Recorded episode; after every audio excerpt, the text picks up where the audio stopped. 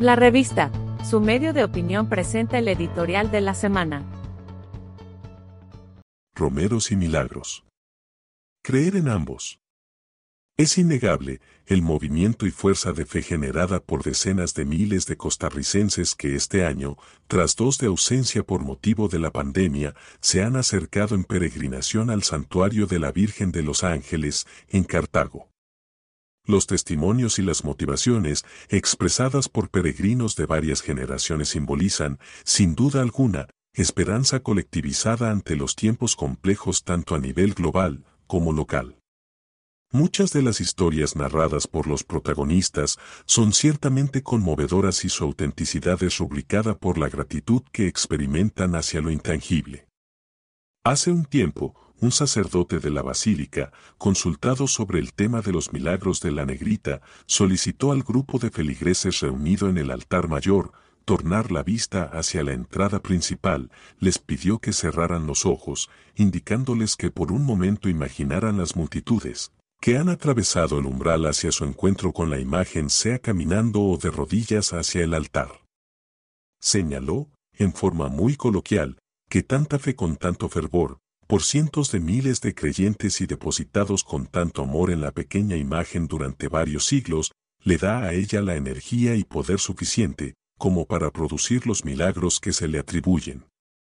En otras palabras, el amor, la fe y la energía pura de los millones de romeros ha provocado la alquimia espiritual necesaria en la Virgen, como para producir acciones poderosas capaces de transformar la vida de las personas en instantes.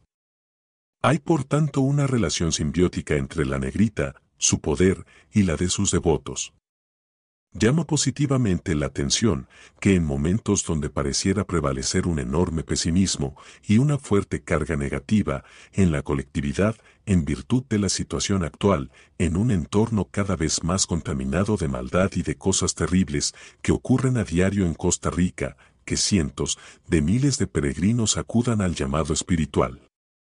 Algunos viajaron durante días con su cuerpo, alma y pies maltratados, para llegar hasta el altar de la basílica y postrarse con humildad ante la pequeña efigie de piedra verde brillante, aquella en forma de madre con un niño con la mano sobre su pecho.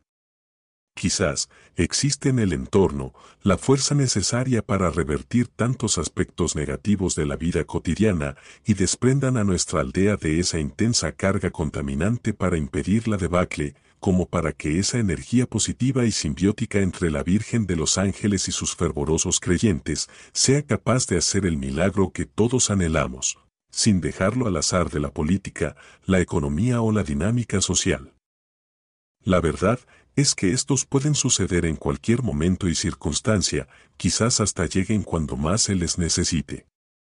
Por eso hay mucha lógica en lo planteado por el sacerdote de la basílica, y llegar a algo que nos permita cambiar de rumbo al contribuir cada quien con sus actos y fe hacia lo supremo, hasta que ocurra un verdadero milagro. No lo sabemos, pero podemos creer.